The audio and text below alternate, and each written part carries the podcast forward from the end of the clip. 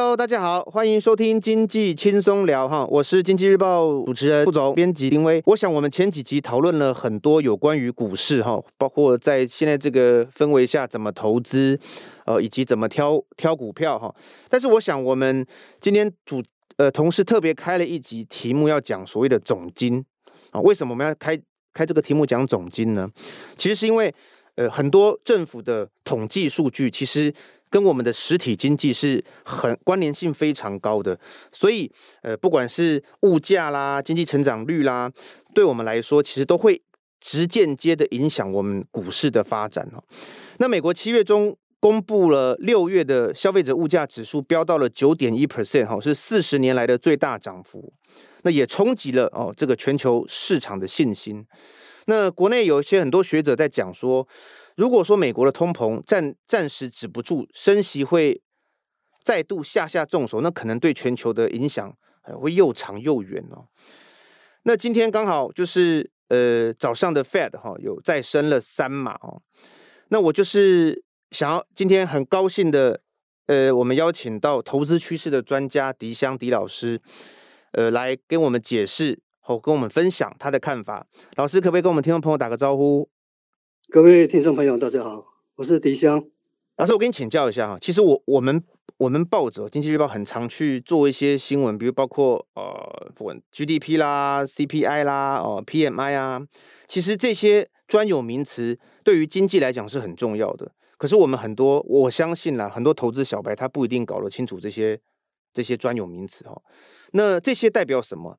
老师能不能透过比较白话的方式跟我们呃听众朋友分享，或者是你觉得哪还有哪一些指标更重要？因为这些都是跟总经有关的。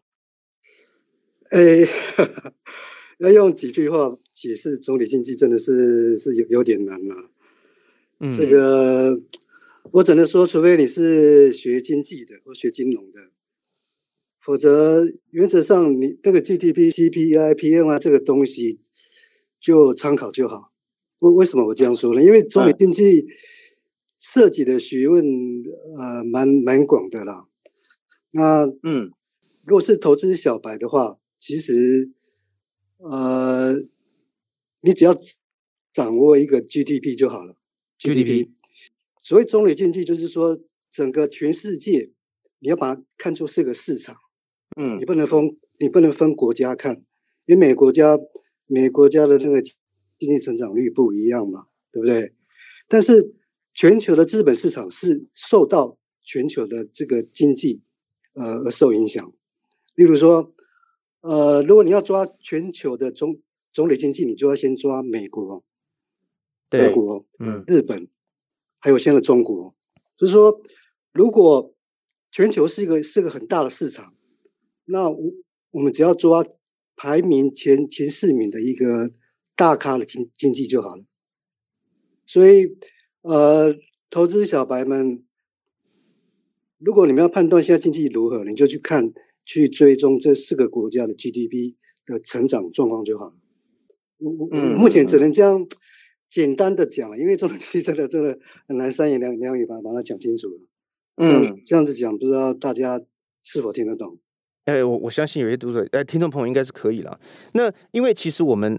老师，因为其实，呃，现在我们大部分接受到的这个市场讯息或是政府的讯息，哈，呃，很多人都在讨论说经济可能会开始成长趋缓，哦，甚至会预测到未来搞不好可能会衰退嘞。那我们通常可以用哪一些数据来判断这个经济是不是很弱哦，还是会很真正的会如预期会走向衰退？您通常怎么判断呢？呃，就像我刚刚前面讲的哈，嗯，你要抓全全球的经济，就抓四个大咖就好，啊、呃，比如说美国是老大嘛，所以你只要去追踪美国的 GDP 成长状况，比如说，呃，目前美国的 GDP 已经连续两季负成长了，嗯、那如果以传统的经济学家的一个他们的理论来讲，只要 GDP 连续两季。呈现负增长，那就是经济衰退了。对，是有这个说法，没有错。对，就是所以目前，呃，包括美国很多投资机构啦，啊、哦，包括很多什么大师，都都是根据这个来来判断。嗯，所以老实讲，目前我们已经在经济衰退的一个悬崖悬崖边缘了。除非说，没错，嗯，对，除非说是第四季突然来一个大反转，啊，GDP 成长三趴五五趴六趴，那那那这个经济衰退就是只是个假象，啊，除非是这样子的，哦、否则若以趋势，因为趋势的力量是跟火车一样，是很难去改变。火车因为下面有有有轨道嘛，对。那 GDP 如果连续两个季度呈现负成长，就表示那个轨道已经在往下。所以大家还是顺势吧，顺势操作吧，先不要铁齿，先先先保保守一点吧，因为现在整个经济衰退 是可能性蛮高的。我最近比较常听到的叫做安全带系好哈，就是 不够哦，安全带系好不够哦。还要安全安全帽哦，然后再穿穿防防弹衣哦。防老师形容真好，就是防弹衣要穿好。我想这一次的整个经济的下来哈，有一个很关键的因素，就是为了要抵抗通膨，所以 Fed 调升了利率。从今年的三月升起以来，呃，基本上是已经升起了六码。那今天嘛，我刚好提到 Fed 又再再宣布三码哈。那老师你你认为台湾的央行会怎么来引领，或者是说？这个对不管是股市还是投资市场，或是金融呃其他的商品市场，有些什么样的影响？OK，我刚刚前面说过，嗯、整个全世界全球是一个一个市场，嗯，台湾只是一个小小的一个一个小小经济体啊。那你想，老大哥他都升息了，台湾才升息，好像上次才升息个半码，对不对？对。老师，老师说，我上次看到这个这个新闻。台湾央行才升半码，我跟你讲，我我立刻冲进去买买美金，为什么？嗯，利差太大了。你想，美国升息升那么多，台湾才升半码，那我我同样一笔钱，我放在美国的那个那个银行里面，利息是比台湾高。嗯，那当然，外资就逃跑了啊，撤逃啦、啊。外资一定要一定一定要把钱钱洗洗出去啊。对，台台币就会贬值啊。对，所以如果这次央行在，不过我判断央行应该也不敢大幅升息。为什么？因为台湾是一个以房地产为火车头的一一个经济体，是蛮蛮变态的一一个经济体。国家都在炒房，那你没有去创新投资、培养人才，全部的钱都在土地，都都在那那房地产，对不对？所以央行它一旦提高。哇，那不是很多那个那个那个囤房一些大户不不都要破产吗？对不对？那些那些建商，对不对？多多少人多少人拥有一大堆那个房地产了啊？啊，包包括政府官员，我我这个我只是说没关系，你不用剪掉了，这个有事我负责了。这个啊，本本人言论并不代表经济日报了啊，对不对？因为因为这样台湾这样的结构，他怎么敢升息？嗯，对不对？而且一升息。台湾拥有房屋的比例有那个人口比例有多少？超多的吧，可能八成以上吧，对不对？嗯，一旦升息，你房贷增加，这选举还要不要选啊？当然，不太可能大幅升息嘛。所以我是觉得说，在这种利差不停的扩大的状况之下，外资是一定会逃跑的。如果是我，我会逃跑，对不对？同样是一笔钱，人家的利利息就比较高，对不对？我干嘛放到台湾？嗯哦，所以我的看法是这样子的。可是老师，你会你你你会认为说，呃，有可能你也许今年底因为选举的关系，哈，央行可能不一定再敢升息了。我我我是这样推测，但是这这这个也要看央行自己了。可是明年呢？明年他会不会升息呢？啊，明年就没有太。如果选举完哈，台湾的通膨如果高居不下，不升息，真的会会会是个大灾难。为什么？我刚刚说过，嗯，美国是老大哥呢。日本、德国、欧洲跟跟着升息呢，你不要不要说欧洲好了，光是我们隔壁的韩国，它也升息。那我请问你，资金热钱会跑去哪里？对不对？嗯，干嘛跑去那个那个高利率的地方啊？那个那个叫无风无风险的收益了。我放在银行里面定存，那我没有风险啊。嗯，管管你什么打仗什么疫情，对不对？嗯，那台湾利率这么低，对不对？钱一定跑掉嘛。所以我，我我是我是我是希望说，选举完台湾还是要升息了，否则哈，真的利差那么大，台湾的金融股寿险也蛮危险的了。说真的，嗯，大大家参考，大家参考。不过不过，老师啊，我我我觉得哈，因为现在台湾的情况其实很诡谲啦。所谓的诡谲，我倒不是考虑到政治的这个状态，一个是我我我升息的速度是跟不上国际的，所以资金就资金就撤离。那但是资金撤离之后，对股市会有一些冲击。那可是政府又把钱拿下来，准备要护盘啊，就是国安基金已经宣布要要启动护盘，那让股市撑在这个位置。那其实我觉得是有一点，我自己觉得有一些矛盾了哈。然后，但是从实体面来看，我我刚刚才从一个会议走出来，那说友达要降低它的资本支出了哈，就是整个科技业的一个呃动态，也因为需求的疲软。开始诶，有点压力了哈。我相信不是只有友达了，未来很多科技厂陆陆续续都会释出比较悲观的讯息了。但这个时候，你还是认为还是要升息，还是说没有？这个升息是一个，嗯、呃，我说过那是全世界是一个是个市场，嗯嗯，老大跟那些大咖都要升息，你一定要跟着升啊，嗯嗯，不然我跟你讲，这个真的金融风暴会来。嗯，这这这个这个不是说单一国家的一个一个什么科技业不是那么简单。总体经济他看的可能是五年十年，对啊，那那个崩了，那个不要说崩了，修正的那个幅度会吓死人啊。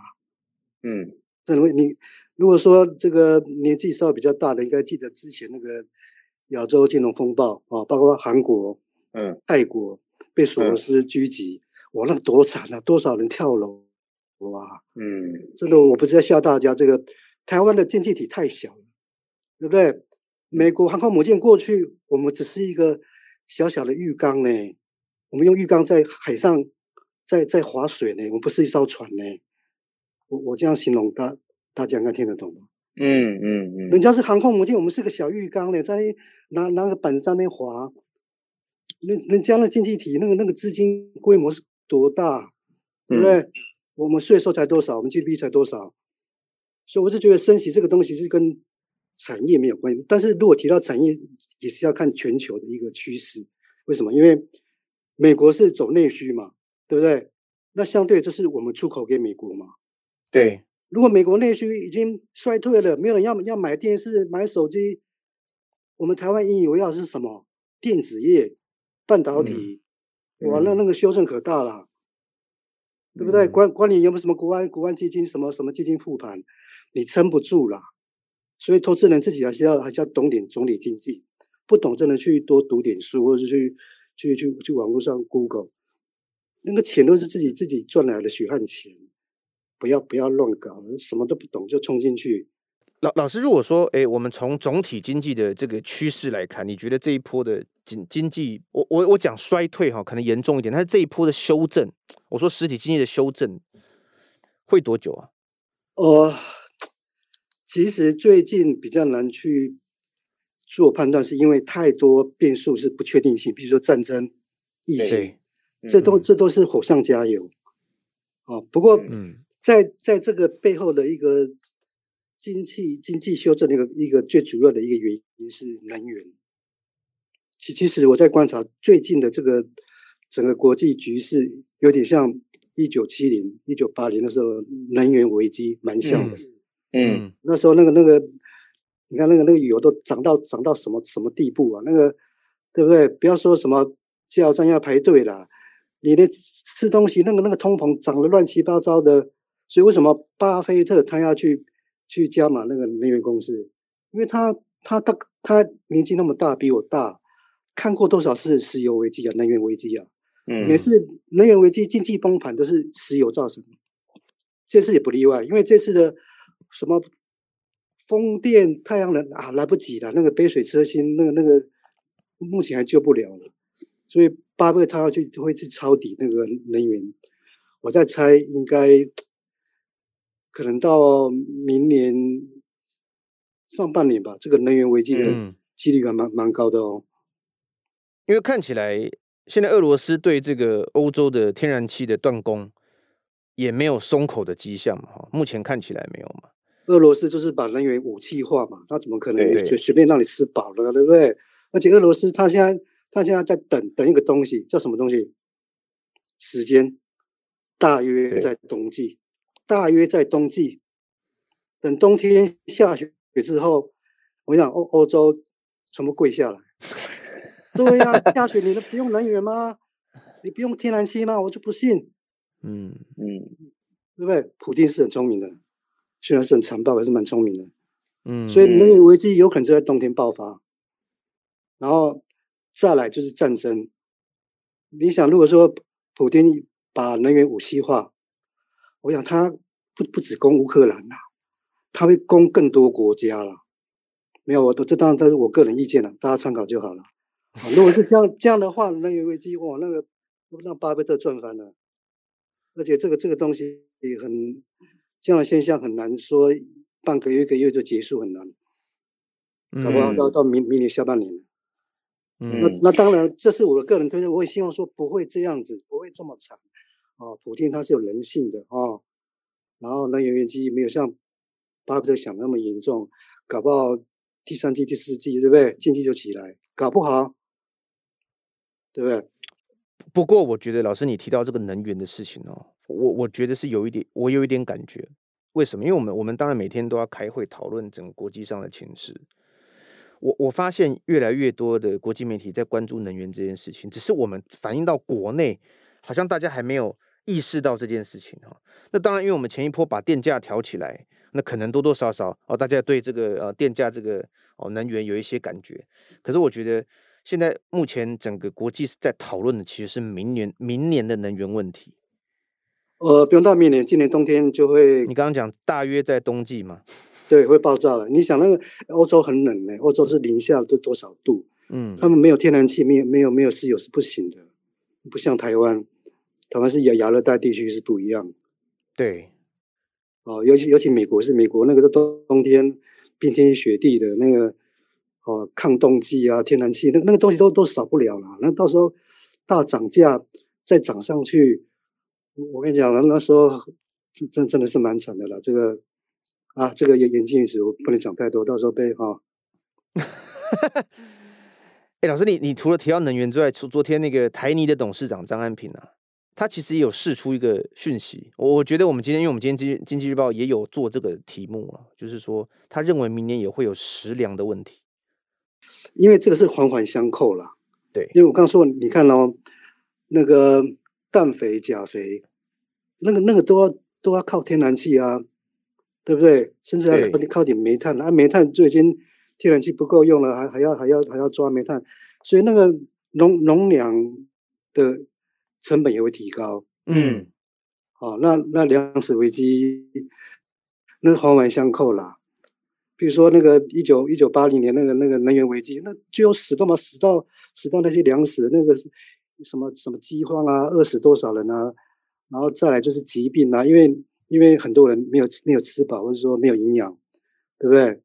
更容易染那个染染到一些疾病。那么如果这时候那个传染病又又爆炸，哇，这环环相扣，哎，真的。老师你蛮担忧的，我感觉。因为因为我研究过过去的几次这个嗯整个经济的崩盘，嗯，差不多是这个模式了，那是环环相扣了。但目前看起来就是说，因为今年美国 Fed 是用这个升息来去压抑通膨这个力道，那看起来目前哈、哦、感有一些商品已经有一些迹象了啦。那因为很多现在的这个经济学者以及专业机构都有预估说，他今年如果大动作的用升息哦去压通膨，他可能明年会选择降息。那这个时间他这么做，那全球的会怎么反应呢？啊，我只能这么说了，升息哦是是一帖药了。嗯，哦，可能你你身体虚弱了，就通膨通膨高，血压高嘛，对不对？嗯，吃药压下来，可是那药都有副作用了，不是吗？嗯，对不对？你你你升息升那么多。你要知道，你一升息之后，那个持有美元债务的人怎么办啦、啊？嗯，新新兴市场或是美美国企业，对不对？或是那个拥有一些美元资产的那些贷款户怎么办啦、啊？所以他他也不可能升的太急或升太多了，那那真的会会出人命啊！所以为什么说一升息，那个经经济有可能衰退衰退的疑虑？因为你你那个尤其美国是内需内需国家，它 GDP 主要是内需嘛，对不对？嗯，靠消费的。对呀，啊，啊你你要靠消费，那你的东西一定是进口嘛，嗯，对不对？然后那个这这是一部分企业的企业的获利一定会一定会呃被压缩，再来就是消费者也没有没有钱嘛，对不对？比如说你你你有你有房贷，你当然先付房贷了，难道你还要去 Costco 或是沃尔玛去买一些有的没有的？对不对？对啊，对啊，甚至没有错，甚至压缩到你去餐厅用餐的意愿。买衣服，你看最近最近的那个什么沃沃尔玛的那个衣服的库存多到吓死人了。对啊，他也修了财测，哎，下修了财测。所以纺纺织类股也要小心啊，对不对？嗯。要说消费性电子纺织类股，现在最怕就是说，万一连车用的需求也下降，没钱嘛，大家都没钱，哇，那。目前在走这波主流的车用电子，我看我看也是要小心一点。我昨天也听我们同事讨，就是在聊哈，在讨论。他说现在好像某些地区汽车也不缺了，前阵子很缺，现在说也不缺了。对啊，像二手车市场这样，我说美国二手车市场崩盘啊，对不对？现在还是还是回到那个消费者的那个叫什么那个 DI 了，可支配所得了。嗯嗯嗯，你想通膨，物价上涨，薪水没涨。你的可支配所得就降低嘛，对，对，然后再来升息，你你你的贷款贷款支出要增加，所以你可可支配所得越来越少。嗯，你看他去买车，这点我就想不太想想不想不太通，对不对？坐公车坐捷运就好了，买什么车？是吗？而且油油价如果又涨了，养一台车没那么容易，对不对？没错啊，嗯，对啊，所以我觉得那种电动车。这个题材，我觉得还是要小心啊。这个搞不好只是只是主力哦，还还没有赚饱，他不愿意下车啊。嗯，当主力要下车的时候，他会释放力多。哇，那个电动车怎么样？怎么样？怎么样，那时候可能就是要主力要跑的时候，大家要小心了。嗯，对啊，我的经验都是这样子啊。老师，你刚刚讲到比较多的是美国哈，你怎么看之前？因为其实第二季很多公司，台台湾很多上市柜公司都受到了那个。中国大陆那个风控的影响，那他今年其实也面临到非常大的经济成长压力嘛。那当然说，这个他们想要保五点五，那看起来我觉得连五都有困难了。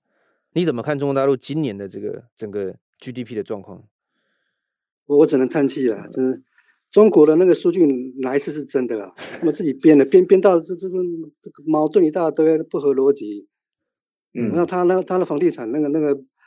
啊，那个那个未报单哦，那个还没报完呢，房地产呢，嗯，因为因为他他们他们也是想要叫什么，有点投机，就是想靠房地产拉拉高 GDP，嗯，对不对？就是你你不能只是老是用这种投机的方式啊，对不对？然后拉拉子拉拉房地产就崩盘了，那那 GDP 怎么会好？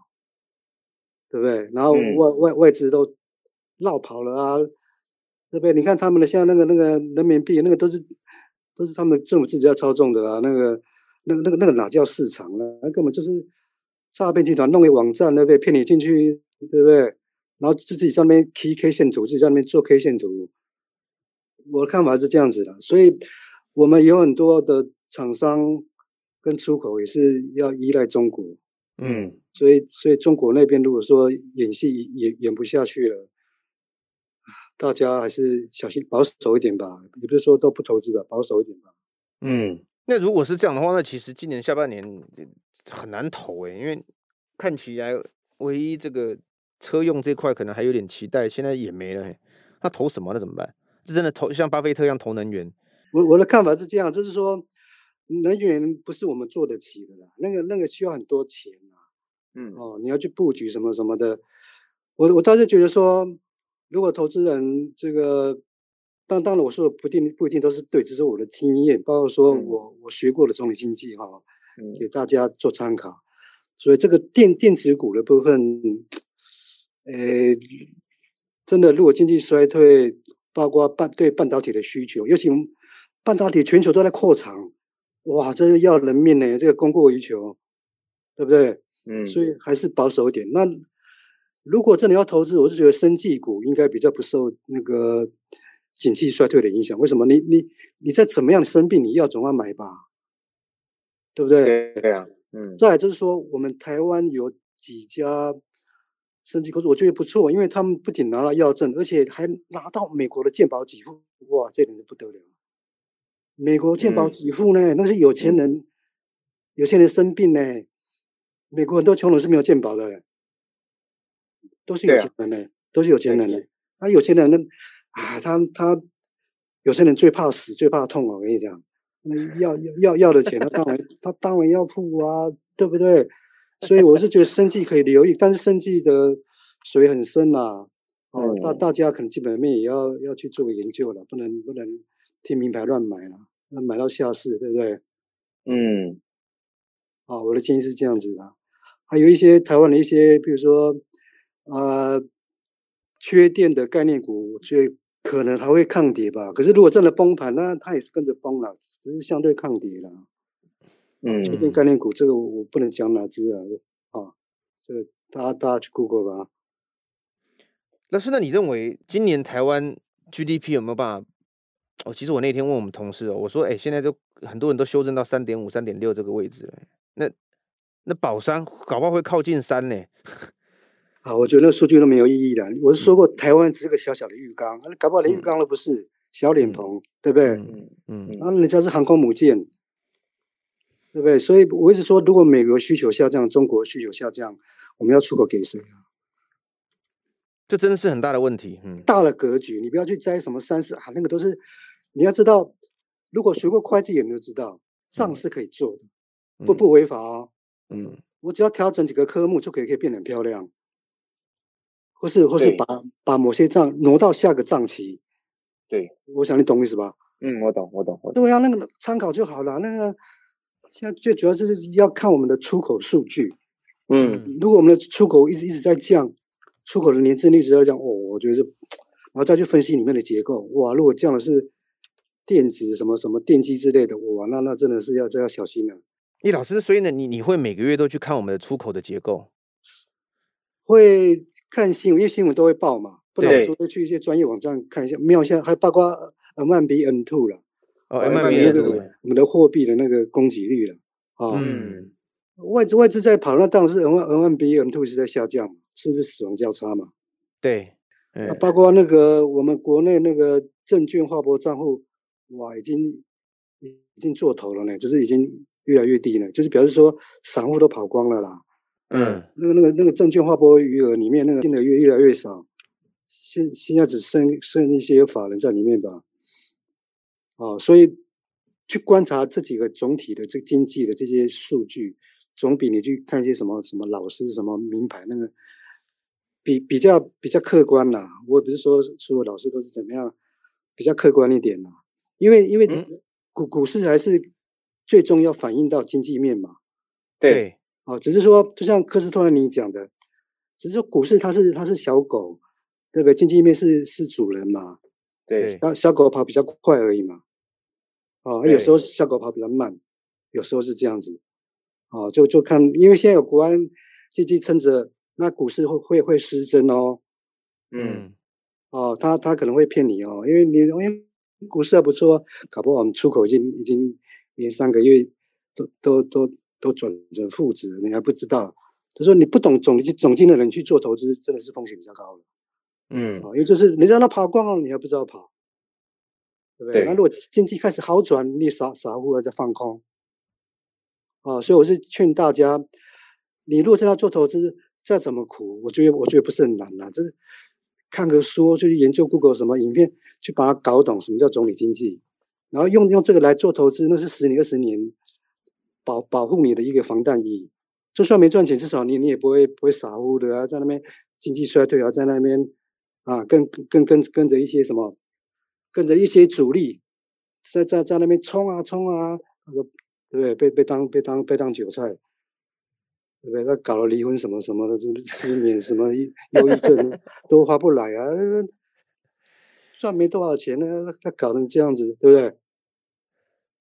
对，老师，我我这样做一个整理哈，就是说你你在做投资的时候，当然也是你提醒投资人哈，就是你会看观察几个数据，因为你刚刚有提到 M1B 哦，就是这个属于货币面货币供给率，货币供给的。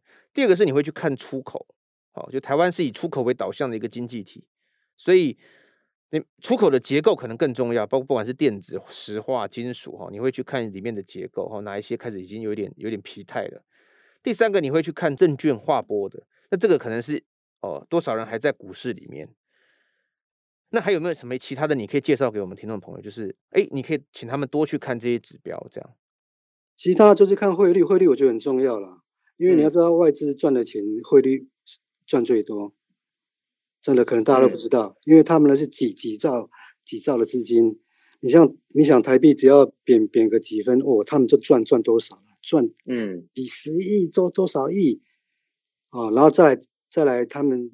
呃，除了汇率之外，第二个就是赚那个选择权，嗯，第三个赚期货，嗯，第四个现货，他们根本不是要赚钱，那拿拿来控制指数的，嗯，不要傻乎乎的说，哎，怎么外资老是追高杀低啊？人家人家不就不是要赚那个，对不对？因为那个选择权是倍数比那个现货多多大大大多了一百倍两百倍的选择权，嗯，啊，所以汇率很重要，嗯。那我刚刚说过，如果台湾央行不升息啊，一般投资大大众跟老百姓心里要有个底，就是台币会不值钱，台币会不值钱，这一定要记住。嗯、所以要相对的去呃买买一些，不过美元我现在不建议，因为美元它有点变态性的飙太高了。嗯，等它回档吧，因为现在美元指数你去看它的。看的呃月线、季线都是往上扬，多头排列嘛啊，哦、嗯，回来哪边有撑，赶赶快再买一下，就是买买个保险啦，啊，因为台台币因为利差的关系，台币会贬值啦。那当然贬值对出口是好，可是如果你经济衰退，人家就就没有需求了，你你你靠那个那个汇汇差有什么用？嗯，就整个重点还是在于经济那。经济就要看总体经济，总体经济第一个就要看 GDP。比如说，嗯，我想投资美国，我要了解美国的 GDP 结构是什么，内需嘛，嗯嗯嗯嗯，对不对？你说你要从这边去下功夫，我要投资德国，我要投资日本，我要投资中国，都先搞懂那个国家的 GDP，他们是靠什么赚钱的？有的是靠出口，有的是靠内需，所以不要不要傻乎乎的乱乱乱做一通啊！啊，台湾是以主要是以电子业、半导体是出口导向。嗯，所以我会很怕说这个这个老大哥那些啊，美国啊、中国啊，这他们需求如果降低啊，减少资本支出是对的，但是这个、嗯、这个、这、也是个讯息，就是说大家要有心理准备，可能半年到一年吧，会会有一个那种苦日子要要去要要去要去度过了，要要忍耐过了。了解。我我也帮老师再再次做的一个替听众朋友做一个这个整理哈，就是说，老师刚其实我们聊了非常多，那我觉得有一个很关键的数字是，其实我们讨论蛮多 GDP 的，那但这个 GDP 你可能不要看台湾的哦，你可能要去看美国或中国大陆，那当然中国大陆的数字可能。也不不是那么具参考性了哈，但是美国是作为消费第一大国，所以它的 GDP 的结构很重要，所以听众朋友可能第一个要关注这个，他如果不消费了，他打个喷嚏了，可能哇，全世界都要都要紧张了哈，所以美国这个是绝对要关注的嘛。那再来，刚刚我有提到说 M1B 哦，然后出口还有那个证券化波，那老师还在补充了一个就是汇率，因为汇率这个会影响到呃钱要往哪边走。好那也会影响到说，呃，很多的，其实汇率影响层面真的很大了哈。那因为，对啊，因为外资，嗯，哦，我说外资因为往外跑，所以你的汇率就不值钱，你这台币变不值钱，那不值钱的时候，哇，那很多东西都会受到牵连呐。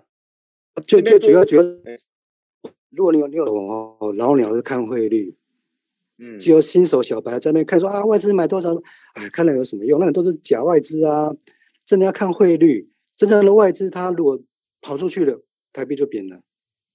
哦，而且假外资他们在卖什么买，可是汇汇率没有动，那就不用不用担心。可是如果忽然间哇汇率大贬值，哇，那真的要小心了。真的真的大咖老大哥走了。哦，嗯，所以这是给大家的一点这个呃这个建议了啊。听众朋友，如果是投资的小白哈。哦嗯，真的还是要，我就先把功夫练好再再进场吧。哦，那那也也千万不要去当冲，因为我我记得我我在我的 FB 去年我我就写过了，政府那时候不是呃鼓励当冲降税吗？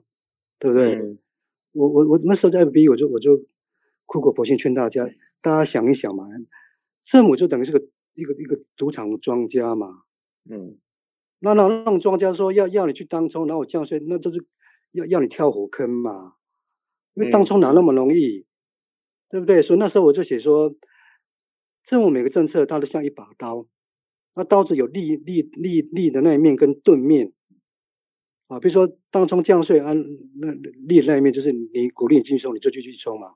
可是肯定死死得快。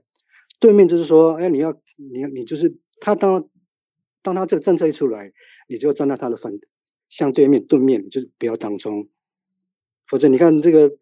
当当然，去年如果是大多头随便冲随便赚，那是没有错。可是你看今年这个多少小白这个违约交割啊啊，有的破产，有的什么什么的，真的要多做功课，多思考。嗯嗯，真的不要傻乎乎的。政府鼓励什么？政府他要赚正交税，那当你鼓励你去当冲啊，那死都死你你啊，对不对？你想你违约交割，你的信用破产呢？那搞不好六六年后才能重新做人呢？嗯，这值得吗？哦，这是我最后给听众朋友的一些建议了。老师，谢谢呢。就是我们刚聊了蛮聊聊了蛮多，呃，因为我们今天其实从总体经济面，然后聊到升息，再聊到就是呃有一些老师平常会观察的数据，那提供提供给听众朋友，你们可以去看去观察哈。那我想现在啊，大部分的这个。我最近也是录了蛮多节目，很多投资朋友或者投资专家哈，他们其实多数的意见都是说，多保留一点现金，少做多看，然后慢慢从一些数据去观察，就像老师你有推荐这么多这个一些指标，观察到讯号来的时候，再来开始做投资，我想可能会是一个呃最好的方法之一了哈。那我们今天很谢谢。呃，迪象迪老师来到，就是跟我们聊一些他的这个分享啊，一些心得的分享啊。那我们节目就到这里，下次再会，老师拜拜。好，拜拜。